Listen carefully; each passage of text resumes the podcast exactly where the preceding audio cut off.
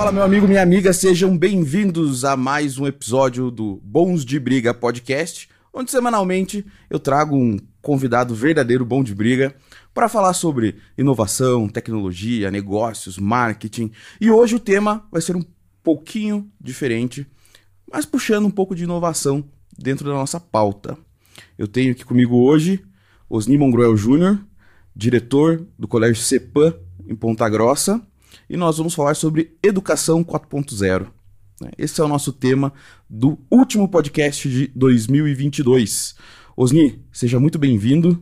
Te apresenta aí para a galera. Olá, Guilherme, obrigado pelo convite. Eu sou Osni Mongroel Júnior, sou ponta grossense, diretor do Colégio Ponta Grossense CEPAM, e casado com a Cláudia, pai do Osni Neto, da Olivia, do Henrique e do Augusto, uma turminha.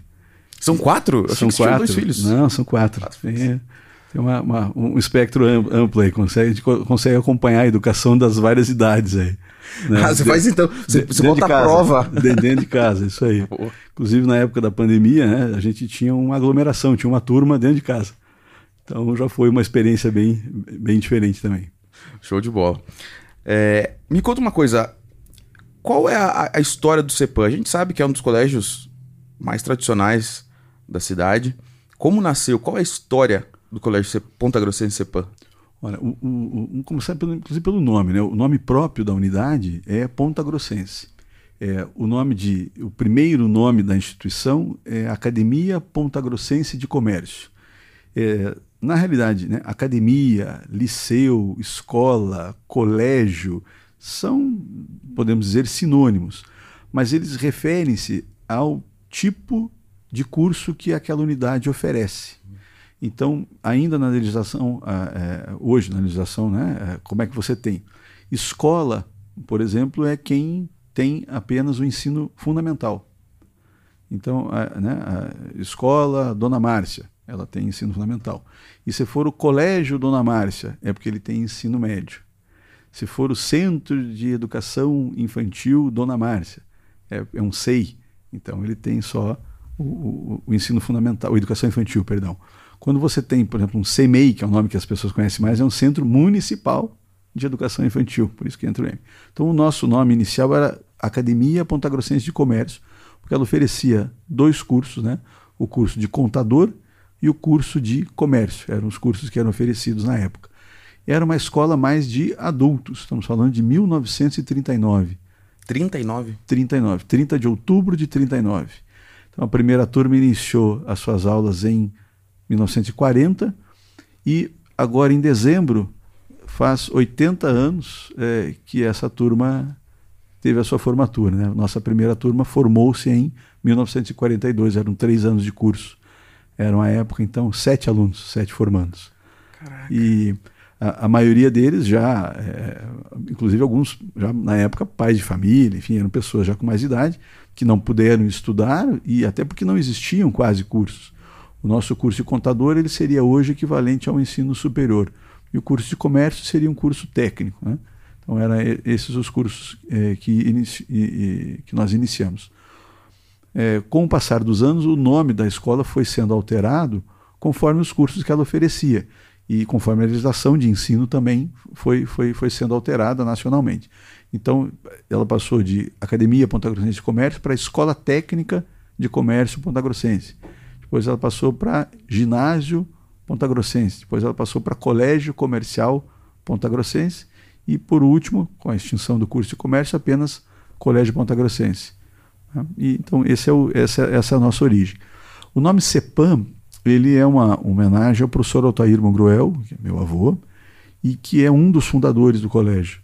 É, então, o colégio foi fundado pelo professor Altair Mongruel, pelo professor Roberto Emílio, pai do Altair, então pai e filho eram, eram sócios, e também pelo professor Alberto Mitinoski, que era um advogado, era de Curitiba, da capital, a, a família dele tinha escola lá em Curitiba, eles fecharam a escola que tinham na capital, enfim, ele é, é, veio para cá e entrou na época como sócio com meu bisavô e com meu avô, fundaram. Depois ele voltou a, a, morar em Curitiba, vendeu a parte dele aqui na escola e ficou apenas é, do meu avô e do meu bisavô.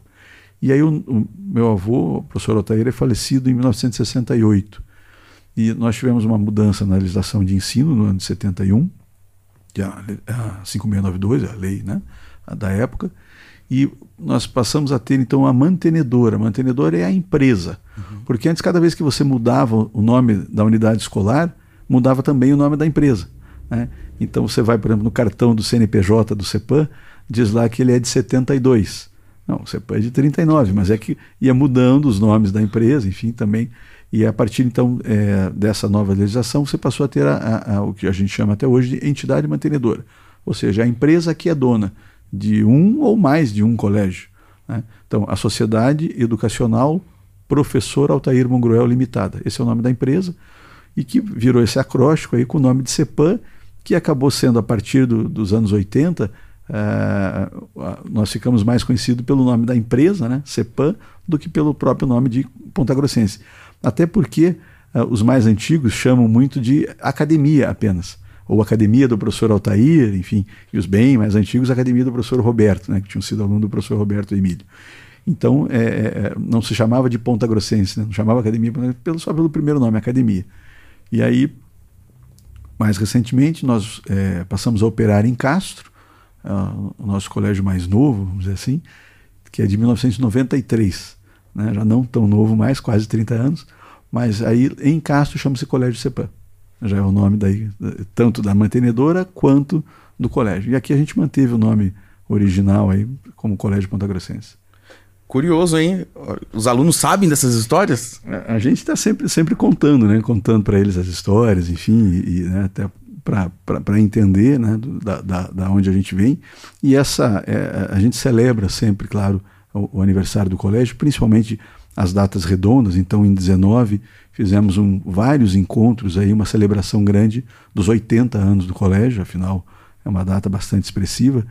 E, e assim como fizemos né, uma festa grande com professores e funcionários, nos 70, nos 60 anos, enfim, iniciamos essas comemorações quando o CEPAM, em 1989, quando o CEPAM fez 50 anos. Já era uma, um, um, número bem, é, é, bem impactante, né? Até porque como é uma instituição leiga, Guilherme, você não, né, não é, é, não tem uma congregação, não é uma grande corporação, uma multinacional, é, é bem difícil né, que as empresas é, durem tanto. Nós Sim. estamos já é, na, da quarta e na quinta geração da mesma família. É, como escola particular da mesma família, é, nós somos a mais antiga do interior do Paraná.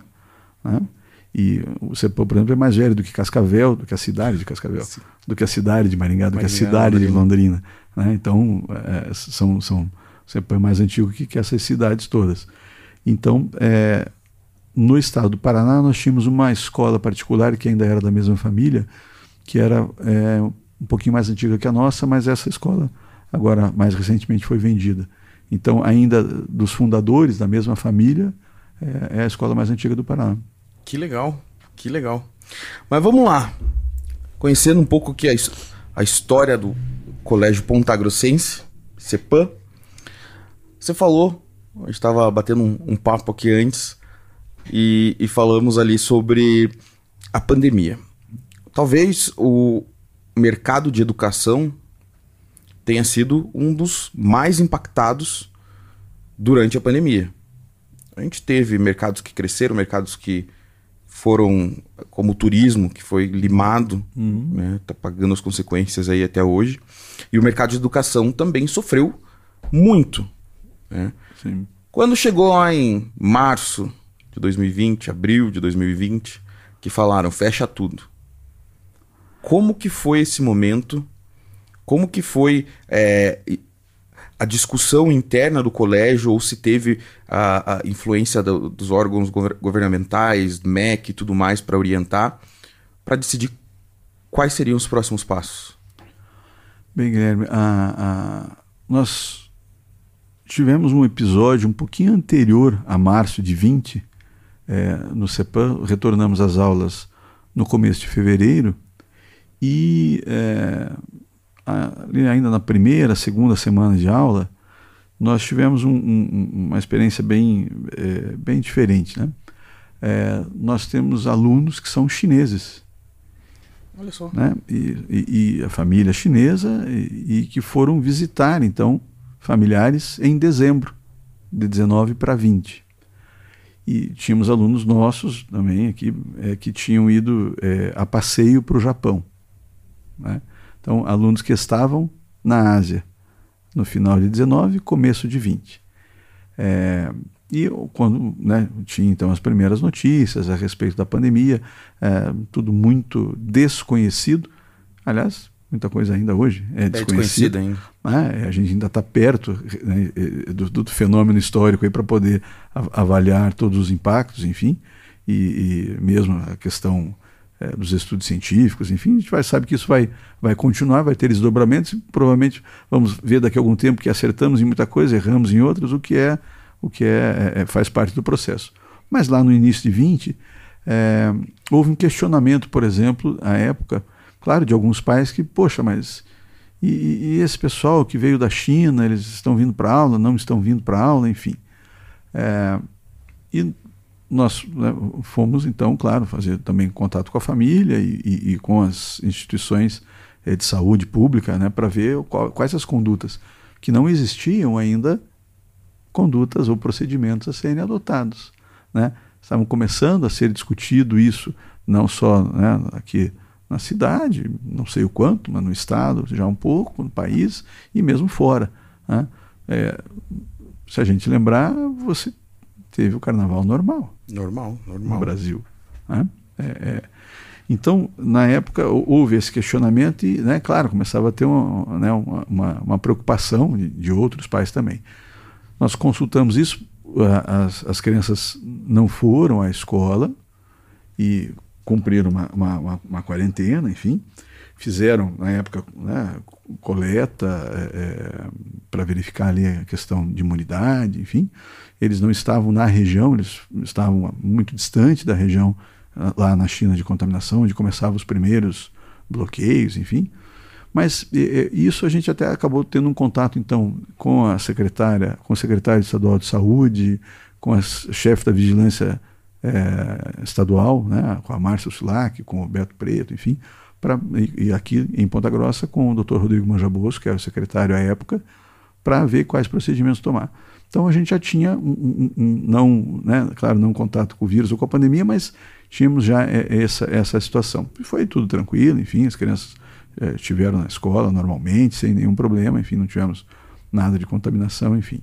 E isso já nos colocou um pouquinho em, em marcha de, olha, é, é, prova um provavelmente, provavelmente vão ter outras intercorrências na cidade, no estado, e, né, na nossa instituição, assim como em outras instituições de ensino.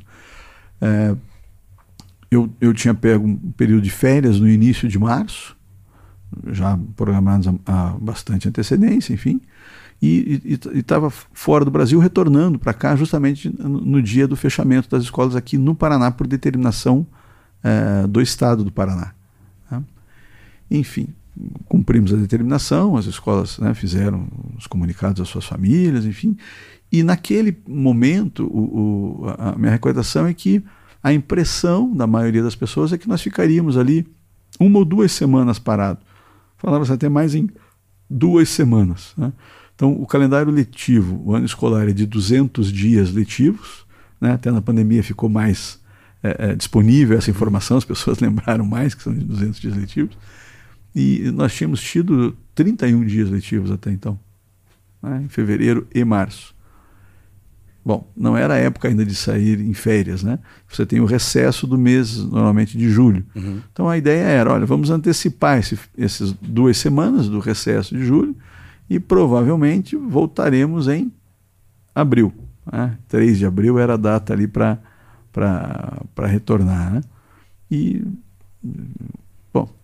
e nós tínhamos no dia, é, dia 6 de abril, perdão, uma segunda-feira, e nós tínhamos é, a, a, a Páscoa que foi, se não me engano, 13 de abril. Uhum. Né? 13, 14, 13, 14 de abril era Páscoa. Que aí, quando ficou fechado aqui, também começou a fechar muita coisa nos Estados Unidos. Eu lembro dessa, dessa observação lá, que não, depois da Páscoa já vai, vai abrir, enfim.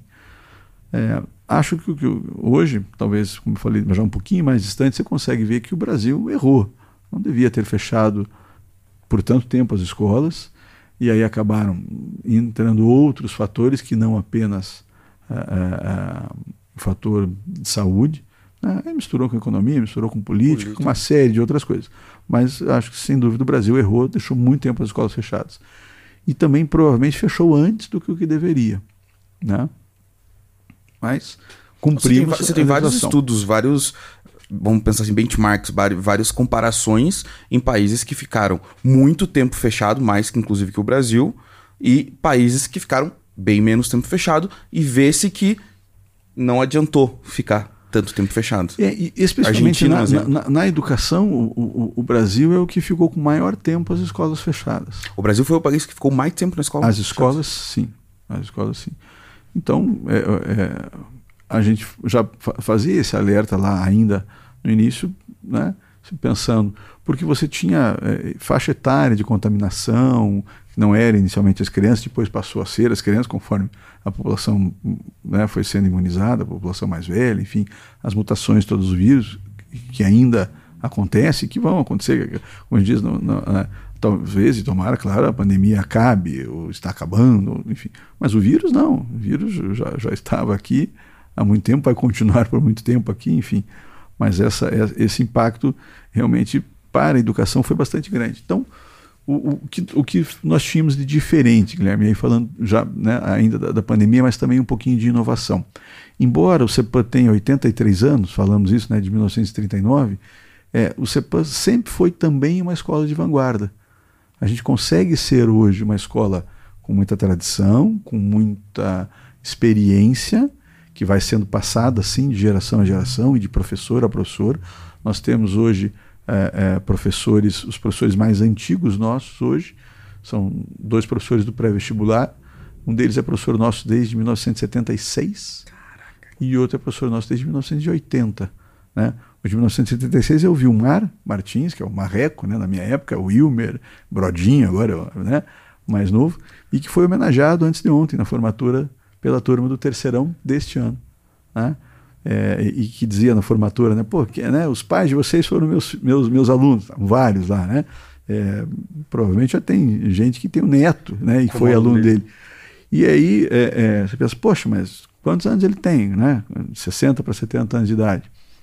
E é, terminado o PSS, terminado o vestibular, é, domingo, segunda sai, ele analisa a prova, terça-feira cedo ele é o primeiro professor que está lá falando comigo o que caiu, o que está certo, o que está errado, o que, que, a universidade errou no gabarito, o que, que acertou, o que, que foi bom, o que está. Então, tem uma, uma, uma, uma, vivacidade muito grande. Então, eu acho que esse, esse, esse mix, esse segredo do sucesso do CEPAM, justamente é ter bastante experiência e, ao mesmo tempo, ser uma escola de vanguarda. Nós passamos a, a, a, todas as nossas salas desde 2013, todas elas têm é, um airport, todas elas têm um Apple TV, todas elas têm Airport Express, todas elas têm projetor multimídia, todas elas têm som ambiente, todos os professores eh, têm iPad, enfim, então isso há 10 anos. Então, para o CEPAN não foi tão difícil essa migração. Né? Você tem o equipamento. Agora, isso não era usado durante cinco aulas numa manhã. Né? É, o aluno estava em sala, quando o professor tinha esses recursos à disposição. O aluno passou a ficar em casa. Então, o modelo, sim, foi um desafio para todas as escolas, para o CEPAN não foi diferente, para você encontrar. Mas a gente fez, eu lembro bem, a gente fez uma reunião é, ali dia 2 ou 3 de abril, ainda né, é, é, na semana em que estávamos com as é, separou aquelas duas semanas de março, enfim, com a ideia de que, olha, em duas semanas a gente vai retornar, que seria no dia 6 de abril. E dia 1 dia 2, nós não vamos retornar. Então marcamos uma reunião, a escola fechada, né, sem zeladora, sem porteiro, sem ninguém. Então marcamos uma reunião no colégio, no pátio interno nosso, lá na grama, coberta, com os coordenadores sentados a 5, 10 metros um do outro, né? toda a nossa equipe de coordenação, né? É, eu que sou diretor aqui, o Roberto, que é, é, meu primo, sócio, diretor nosso em Castro, a minha irmã que trabalha, que é sócio também, a Marilon, então, né? a Ana Luísa, enfim, né? É, é, somos sete sócios, estamos quatro presentes lá, e mais todos os nossos coordenadores, para olha, não vai voltar para a sala. Então, é, essas duas semanas anteriores, Uh, os professores enviaram trabalhos, lista de exercício, né? enfim, a, a, o nosso material didático, a editora disponibiliza, já disponibilizava antes da pandemia várias é, aulas gravadas, né? não ao vivo, aulas gravadas, assuntos, né? não todas as aulas, mas alguns assuntos, existiam vídeo aulas já disponíveis. Então, foi passado isso para os alunos, olha, você pode consultar, tem aulas lá desse bimestre, tem esse material, você pode fazer essa, essa consulta, tem uma lista de exercício, enfim, um ritmo, né, não de férias, mais tá light, férias, é. mais light, mas, né, enfim. E é, é, como é da idade, claro, né, principalmente os adolescentes, ah, beleza, estamos de férias, né, ah, tá tudo tranquilo e tal. Bom, quando a gente viu, falar, não vai retornar dia 6, então fizemos essa reunião dia 1 falar, vamos chamar os professores, fazer outras estratégias. Nós montamos um estúdio, estava agora há pouco visitando o estúdio aqui, montamos um estúdio no colégio, né? com key, com, com, com, com equipamento, com, com, câmera, com som, com cortina, com abafador, é, investimos em microfone, investimos em câmera, em mesa de corte, enfim, para poder trabalhar com aulas e com, né, com uma sofisticação a mais. Nós fizemos, é, é, né, os professores trouxemos gente para fazer curso com os professores, né, instrutores lá para posicionamento, posicionamento da câmera, altura, volume. Uhum. Ah, o colégio tinha lá seis ou oito televisores, nós compramos mais vinte e poucos televisores para colocar em sala, como você tem aqui, para que o professor pudesse ver o aluno num tamanho maior, senão para ele ficar vendo o aluno no, no iPad.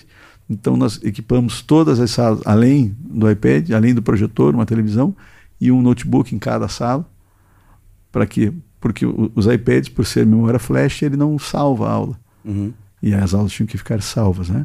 Para que fosse, pudesse o aluno quisesse assistir depois, enfim, ficar, ficar, para ficarem gravados. Nós já usávamos uma versão é, do Google Classroom desde 2016. Não para aulas, né? que na verdade é era o Hangouts, né? que você tinha é, o aplicativo para, para as reuniões, não, não o Google Meet mas a gente já usava o Google Classroom, então todos os alunos do CEPAM já tinham o seu e-mail cadastrado com uma máscara, né? não é arroba Google, mas é arroba colégiocepan.com, que é, na verdade né? são os, os, e-mails do Google que, que, o colégio tem. Então já era uma versão é, paga do serviço do Google que nós tínhamos, aí ampliamos, colocamos para todos eles. Isso de, de sexto em diante. Os alunos de educação infantil não, e os de primeiro a quinto não, porque eles não usam, né? ou não usavam o seu e-mail, né, não usava o computador, não usava o, o iPad, o iPhone, enfim, para esse para essa especificidade. Então, para os da manhã, nós começamos com as aulas online é, já na semana do dia 6.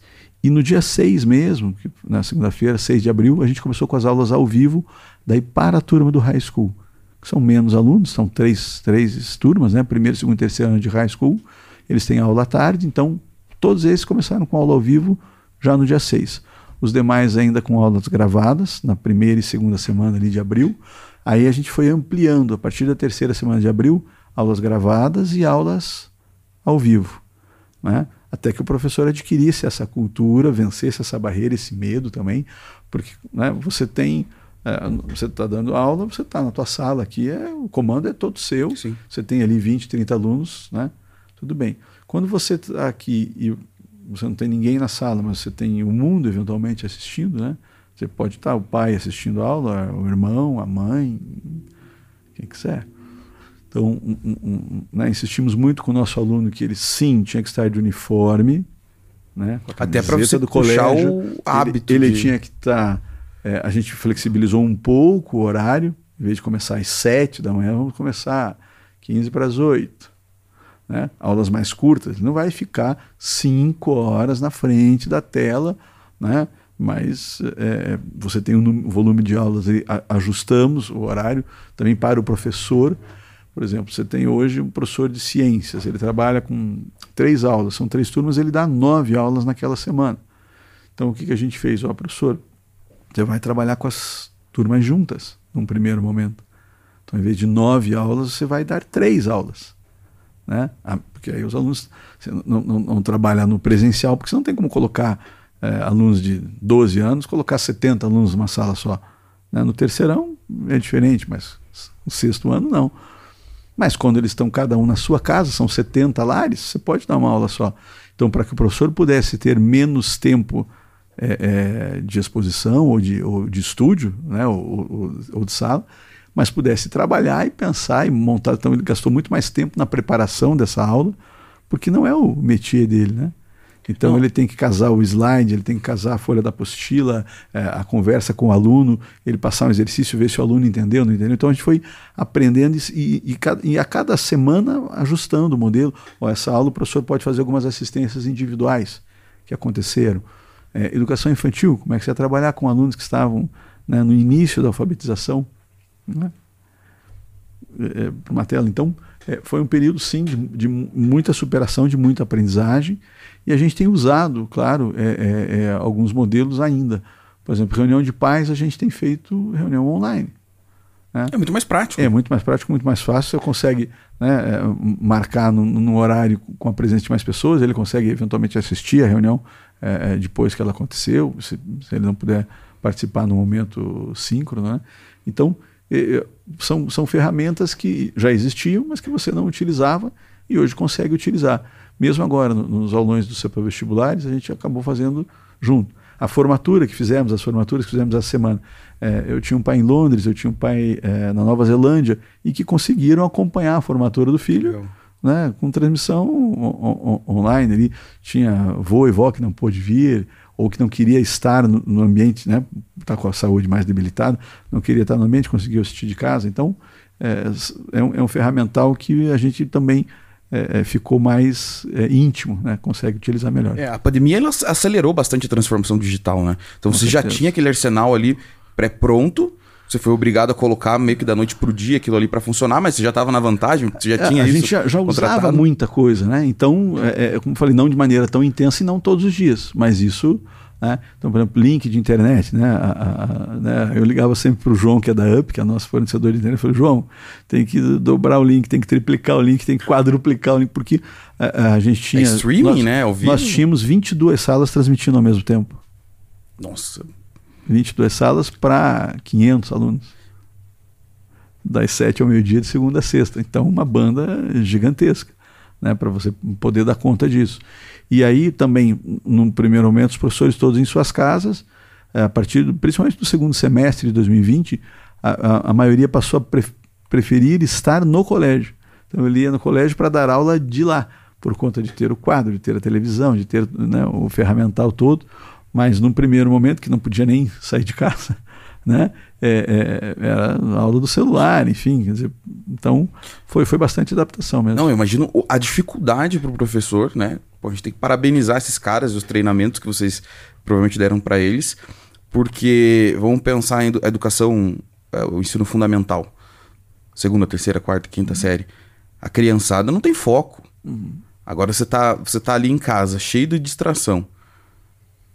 Tem. Sim, sim. É, às vezes a, pessoa, a pessoa não tem um lugar adequado ali. Tem televisão rolando junto, tem outra coisa chamando atenção. Sim, tem o irmão, tem o cachorro. O irmão, o cachorro. a obra, na, pai e a mãe em casa a, que não pode a trabalhar. Obra na casa ao lado, enfim. Então, foi um período onde, onde é, as famílias também precisaram aprender a, né, a conviver e conviver com essa rotina né, escolar. Porque quando você deixa o filho na escola no começo da tarde, vai pegar no final da tarde a rotina é a escola que acaba fazendo toda ela. Quando ele está em casa, é isso, ah, mas eu quero deitar, eu quero comer alguma coisa, eu quero assistir um desenho, enfim. Então, precisou também essa parceria. Nós fizemos, é, à época, grupos de mães com as crianças pequenas, também foi bastante importante, né? É, é, mães que né, faziam esse contato, olha, o que está funcionando. É, houve uma aprendizagem muito colaborativa das professoras, então, uma professora que se deu melhor, ou olha, eu com a minha turma fiz assim, descobri isso, é, coloquei o exercício no começo, é, a teoria depois, olha, eu estou fazendo duas aulas só de teoria e estou fazendo exercício. Então, é, o, foi, foi é, o que é também da natureza humana, né? As, é, as dificuldades, não deveria ser assim, né? mas as desgraças elas acabam unindo mais as pessoas, né? Sim. Você se, eh, se, mexe mais, né? Na, naquela ideia de que marcar um não faz bom marinheiro, é isso mesmo, né? Então, com, com essa dificuldade, houve uma aprendizagem é, é, muito é, mediada né, dos próprios professores, enfim, com o pessoal de coordenação. A gente teve que contar muito com esse apoio de casa e é claro, né, nem todos conseguiram dar o mesmo apoio. e às vezes até naqueles momentos de pandemia a gente lembra de algumas, uh, algumas perguntas né, que às vezes o pai fala, ah, mas eu não entendo de dar aula. Falei, mas não, isso aí o professor faz, não precisa, não precisa entender de ciências ou de matemática, né? O que a gente precisa é do, de comportamento, é de foco, é de prestar atenção. Então, é, é, a, a, parte do, do, trabalho, vamos dizer, pedagógico, efetivamente, é, normalmente você tem todo ele feito na escola. Nesse momento, as famílias também tiveram que não aprender a ser professor, exatamente, o conteúdo, mas essa questão da disciplina, do foco, do momento de estudar. Né? Então, a gente fazia é, é, muito isso. Aí fomos colocando começamos com algumas aulas ao vivo, colocamos todas as aulas ao vivo, né? aí começamos a colocar tarefa, em seguida provas online, para você ir achando um ritmo e para que isso não parasse, né? para que o aluno não, não, não entendesse que era um momento de férias ou que era um momento de caos ou, né, poxa, é, tudo vai parar. Não, então, olha, você tem que estar em marcha, você tem que fazer a tua parte, que você o que você conseguir então até lá. pela saúde mental do, dos alunos Sim. né tentar manter é claro que na sua devida proporção o, o, o mais normal possível Isso. uma rotina né Isso. o mais normal possível a gente estava falando sobre essa questão do, do foco do aluno é, ter que prestar atenção ali no, no, na frente do computador do tablet e tal eu lembro que eu tô com 33 anos eu lembro minha segunda terceira série que eu saía do colégio correndo para casa, comer à tarde, comia e tinha uma rotina. Eu assistia e colocava no Cartoon Network, tava passando o Gato Félix, aí depois passava Johnny Bravo, A Vaca e o Frango, e eu tinha essa rotina? E na televisão mainstream a gente esperava a programação, nós nos programávamos para assistir a, ao, que, ao que tinha na grade de programação.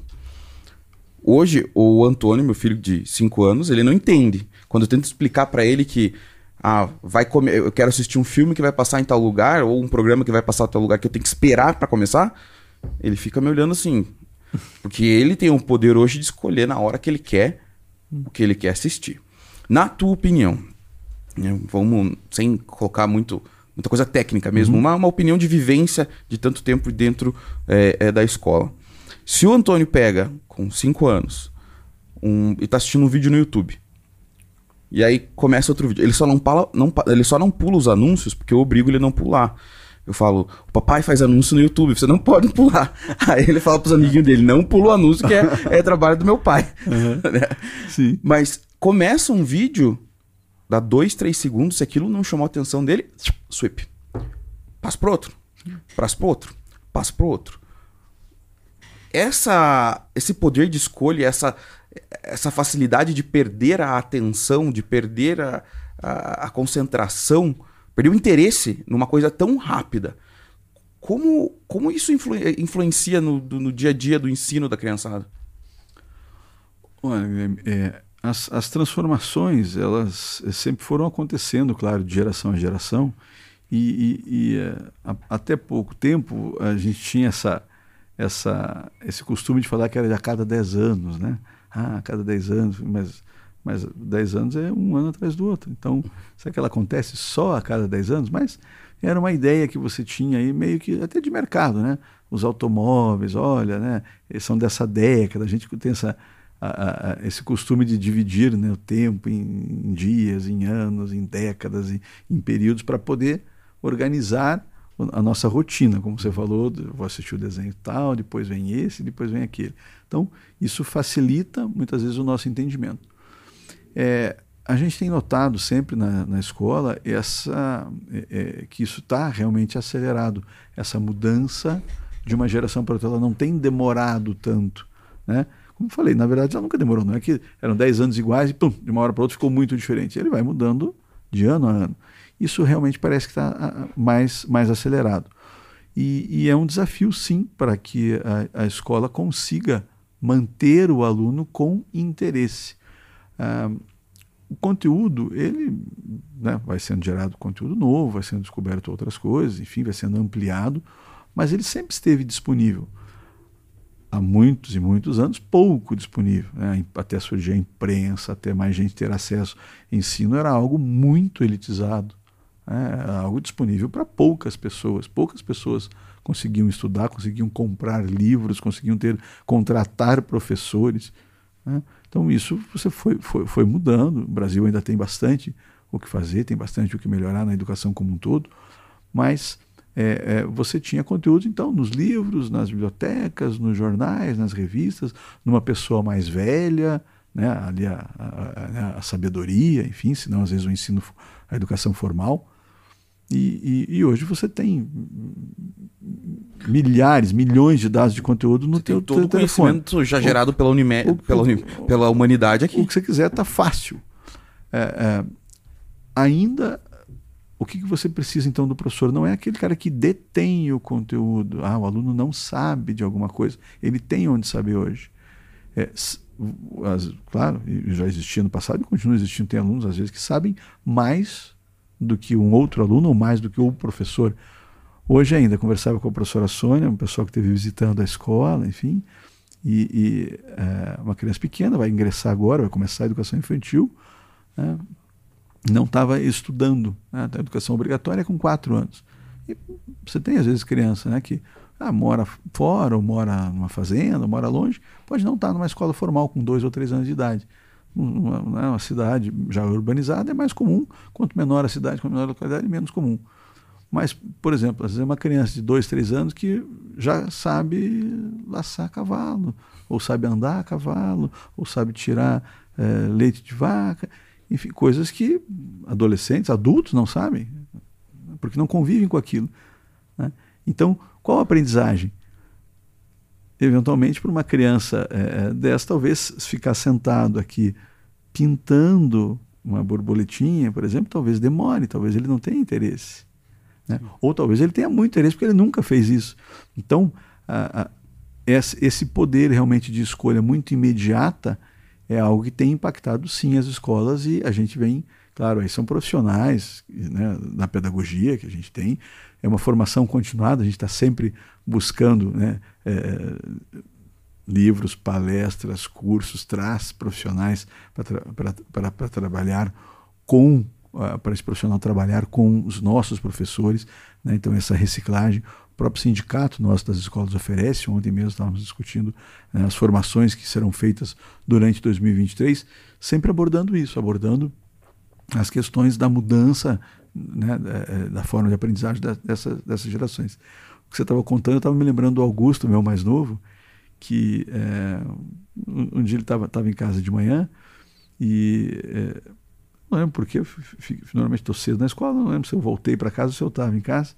E eu acho que fui pegar alguma coisa, estava saindo e, e ele estava é, sem sinal de internet. E é, o, o, irmão, o Henrique, de seis, colocou para ele assistir na, na TV aberta, ali, TV Cultura, que estava passando desenho.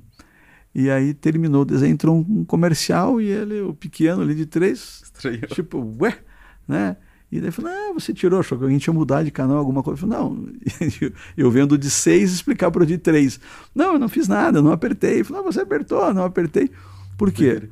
Porque o, o, o, o usual para ele é assistir Netflix. Então ele não vê propaganda. Ele põe lá, gosta de Patrulha Canina, por exemplo, fica assistindo Patrulha Canina, né, durante um bom tempo ali, não tem nenhum comercial. Então é um ritmo diferente realmente, né? não da minha geração, bem mais velha, da tua geração, não, né? É, é, é de pouco tempo. Né? Uhum. Quer dizer, uma criança de seis, uma de nove, ele já, já, já assistiu TV aberta. O de três só assiste um canal de streaming que, que ele vê o que ele quer, quantas vezes quiser, na hora que ele quiser. Então, realmente, é um desafio, claro, para o professor é, é, trazer isso agora, essa curiosidade, todos eles têm. Né? E também, a criança pequena, ele gosta de assistir três, quatro, cinco, dez vezes o mesmo desenho. Então, é, é, trabalhar com isso dentro do conteúdo escolar, então a professora sabe que tem coisas que sim, ela deve, vai poder repetir, a criança gosta, e sempre tem alguma coisa nova para eles fazerem. Por exemplo, eles têm no colégio a horta. Né? E aí eles vão é, plantar a cenoura, eles vão colher a cenoura, eles fizeram o bolo de cenoura com a cenoura que eles plantaram, que eles acompanharam o crescimento. Né? Então a gente tem Uh, como eles chamam, né, o professor, offline, né? É, eles chamam o professor de plantação, né? que é, é, é, é, a nossa professora esse ano, que é a professora né, é, que, que, que, faz esse trabalho com eles. Né? E é uma forma de você prender o aluno ali fora das telas, numa coisa que interessa. E é engraçado que, por mais que a gente, que a gente tenha essa evolução tão rápida, principalmente com esses, os dispositivos móveis, tem coisas que eu acho que são inerentes à natureza humana mesmo, que não mudam. A curiosidade do Antônio ele, em ele estar aprendendo a ler. Uhum. Aí ele juntar, aí ele pedir, é, pai, quais letras fazem essa palavra? Isso é uma coisa completamente analógica, completamente. É, isso puxa a atenção dele. Eles trazem, né? prende a atenção é, dele. L de Larissa, eles ficam, né? M de Marcela, onde ele vê, ó, oh, aqui eu. Exatamente. Ah, é. é o N de Antônio ou é o M de Maria?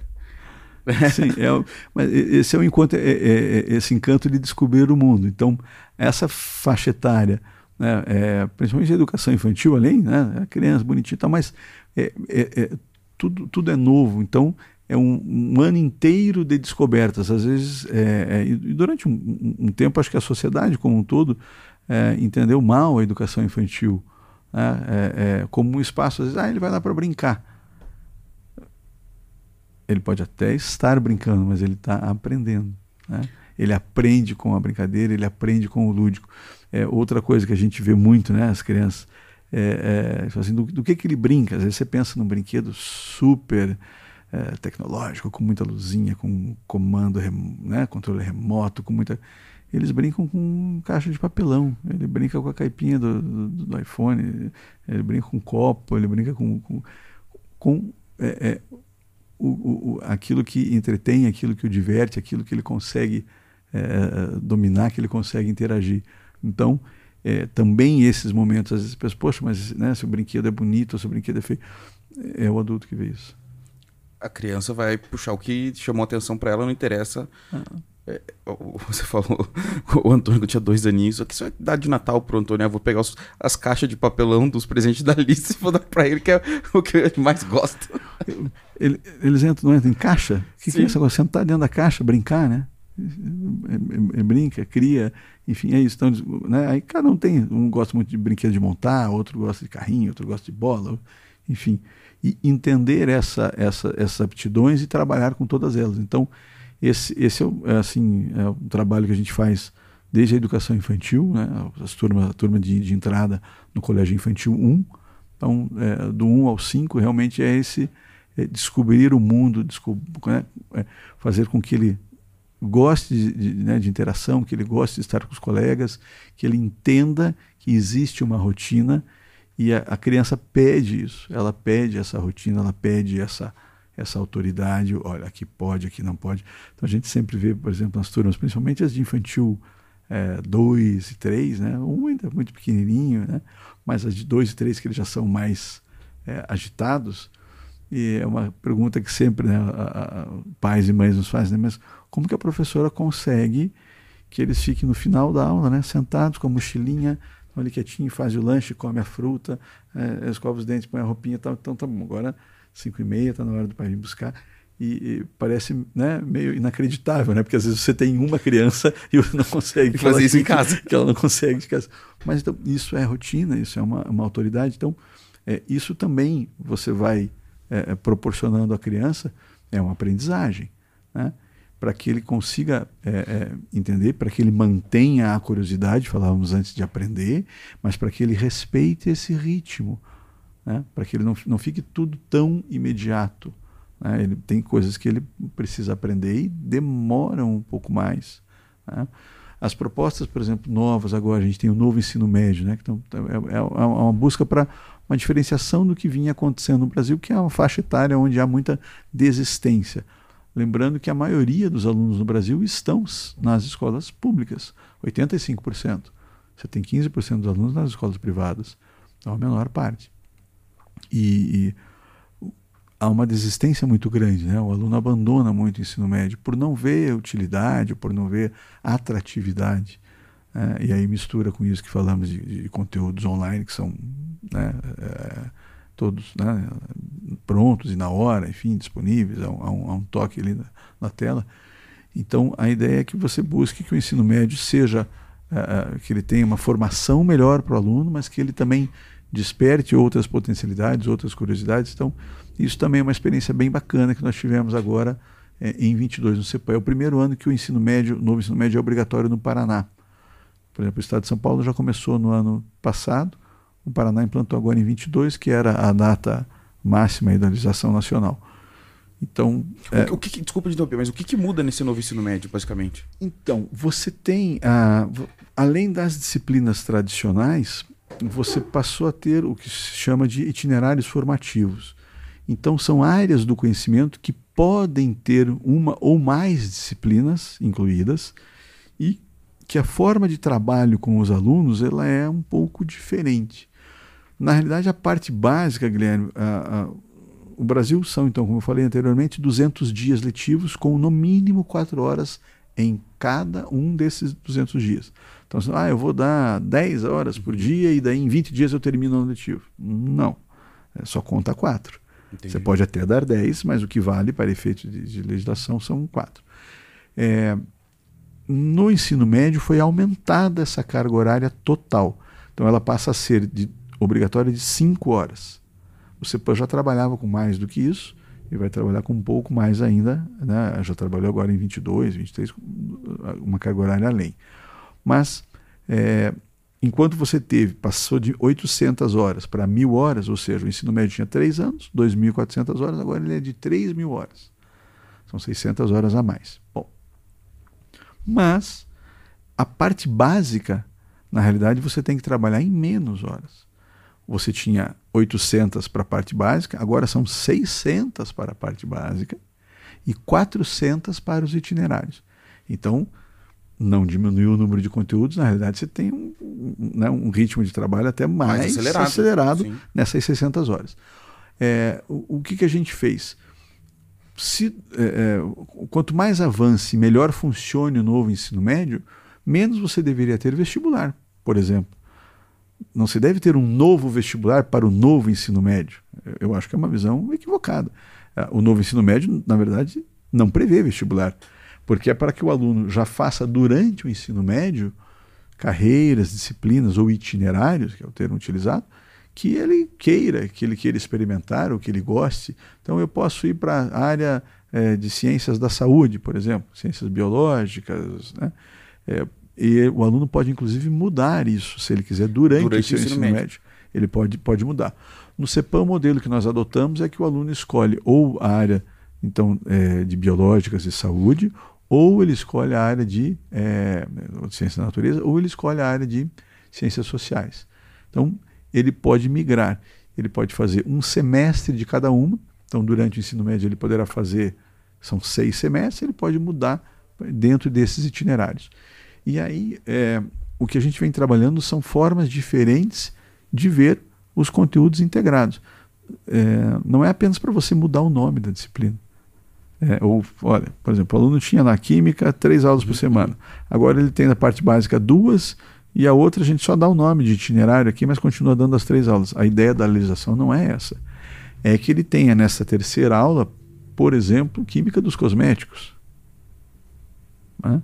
Então, é, é, são enfoques diferentes, buscando que o aluno tenha uma formação é, ampliada, um pouquinho também de prática, e que ele consiga entender é, e, e, despertar a sua empregabilidade, que ele né, ver que carreira seguir. Então, essa, essa, essa, esses conteúdos, eles não são conteúdos para serem cobrados em prova. O ensino brasileiro ele é, em geral, muito conteudista. Né? E as diversas reformas que foram feitas, elas ampliaram, colocaram ainda mais conteúdo. Às vezes a gente né, costuma fazer um, um, uma, uma fala né, que o, brasileiro sabe quase nada de quase tudo. Generalista total. Né? No, no então, high school americano, é, é, o o aluno ele, ele começa já no. Vamos, pensar no primeiro ano do segundo grau a destinar as disciplinas de acordo com a carreira que ele pretende seguir, né? É, ele, por exemplo, o, conteúdo de biologia é obrigatório é um semestre. Ele tem seis semestres, ele pode fazer um, que é o obrigatório, que seria um entendimento básico ali do que é célula, ele vai talvez até mitocôndria, respiração celular, mas se ele não vai seguir uma área médica, ele não precisa é, né, avançar além disso. É, no entanto, no conteúdo brasileiro, a gente vê mais né, Você pega o conteúdo de biologia, a gente vê mais biologia do que o americano. De matemática, a gente vê muito mais do que um aluno americano. Né? O de física, você vê mais que um aluno americano. De química também. No entanto, pegando bem em geral, os alunos brasileiros sabem menos de química do que um aluno americano, por exemplo. Né? Por quê? Porque o aluno que lá ele pode especializar-se mais, mas a seleção para o ensino superior é diferente da nossa. Né? Ele tem uma prova básica, né, onde todos têm que ter uma nota mínima, como se fosse um Enem nosso, mas uma, uma prova até mais simples do que a prova nossa aqui de Enem. E aí ele tem um processo de entrevista, ele tem um processo de contar a sua carreira, o que, que ele fez durante a sua educação básica na escola e fora dela. Né? Se ele era voluntário, se ele fazia esporte, se ele toca um instrumento, é, enfim, que aptidões ele tem, o que, que ele quer fazer, por que, que a universidade deve aceitá-lo como aluno. E você acha que a gente está caminhando para um caminho parecido com, com esse? Até porque eu, eu vejo que com a facilidade hoje de se abrir uma universidade privada, você acabou tendo uma, uma oferta muito grande em que se o cara quer só um diploma, se o cara quer dizer, ah, eu tenho um, um ensino superior, deixando aqui bastante aspas sobre qualidade, uhum. sobre metodologia e tal. Hoje, por 200 reais por mês, o cara, o cara faz um ensino superior. Ah, você, você tem uma, uma, uma, Houve uma ampliação muito grande, claro, na oferta do ensino superior privado no Brasil. É, ele era, muitos anos atrás, é, basicamente público. É, as universidades públicas fizeram, sem dúvida, um trabalho de alavancagem do país, é, mas elas foram a, a, a agora nos últimos anos perdendo importância.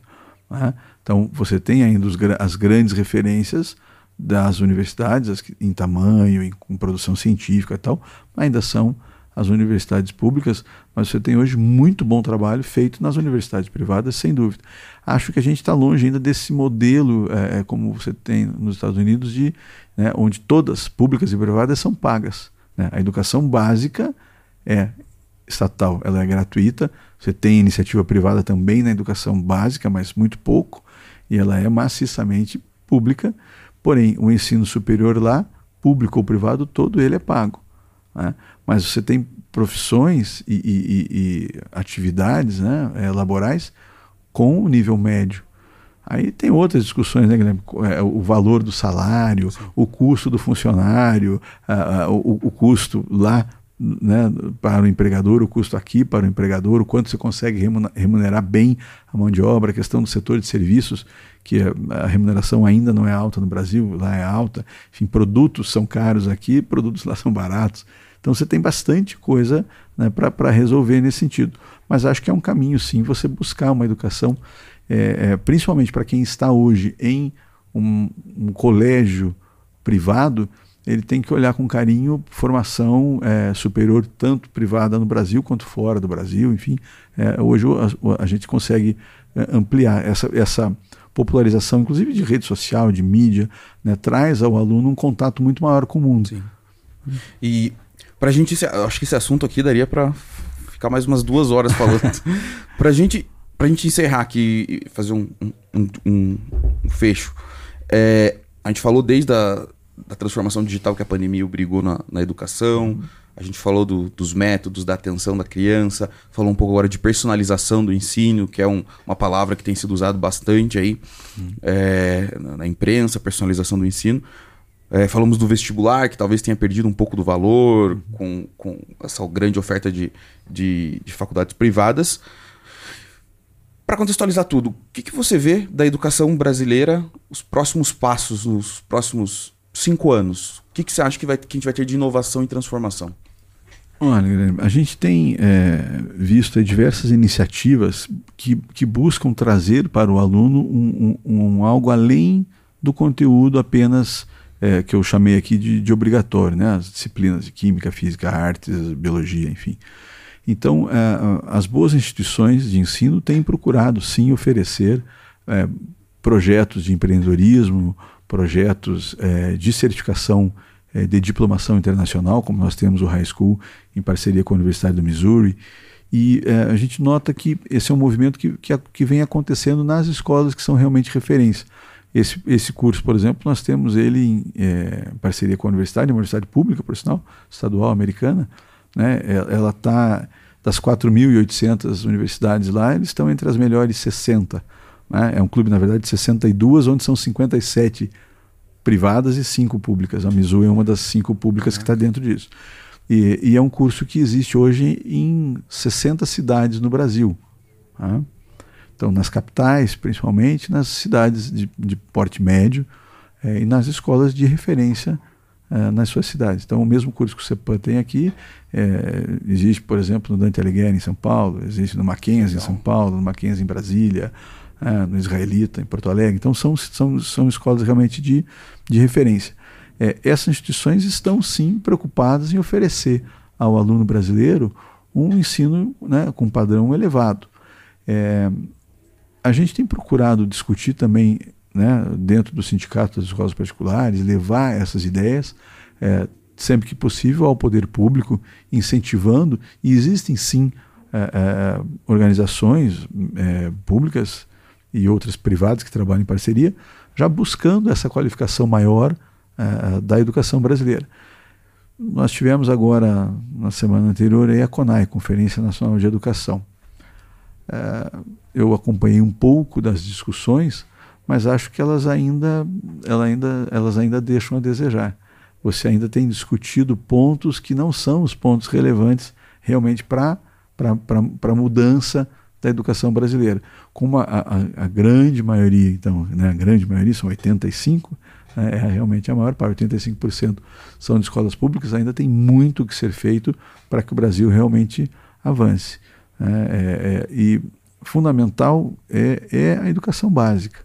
É importante, claro, sem dúvida, o ensino superior, buscar, buscar qualificação, buscar maior produção científica, mas você precisa, para as nações desenvolvidas, elas têm educação básica de qualidade. Né?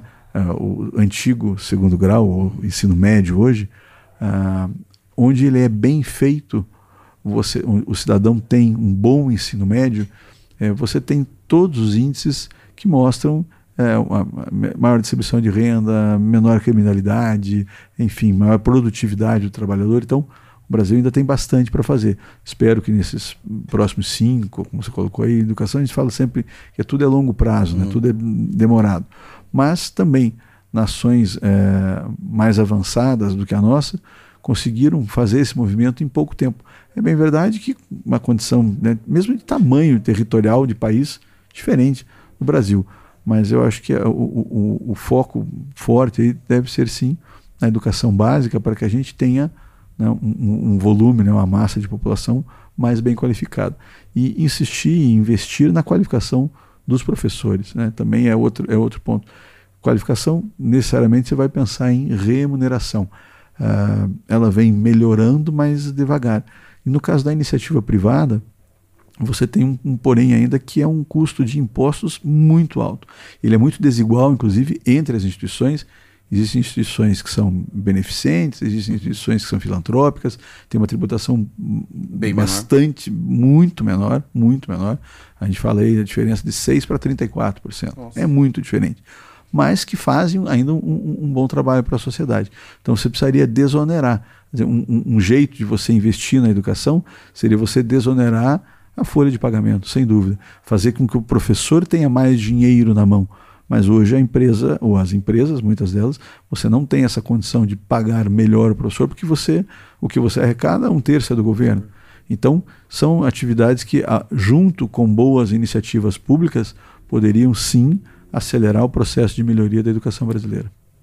Maravilha, Osni. Muito obrigado pelo teu tempo, pelo papo. Obrigado, Guilherme. É Vamos. Acho que dá pra gente fazer depois uma versão 2.0 ainda, tem bastante assunto pra falar. E queria agradecer a tua presença, parceria aí. Valeu. Tamo Grande junto. Abraço. Tamo junto. Pessoal, sigam a gente no Instagram, arroba Bons de Briga Digital School, BDB Digital School. Nosso, nosso canal no YouTube também é Bons de Briga Digital School.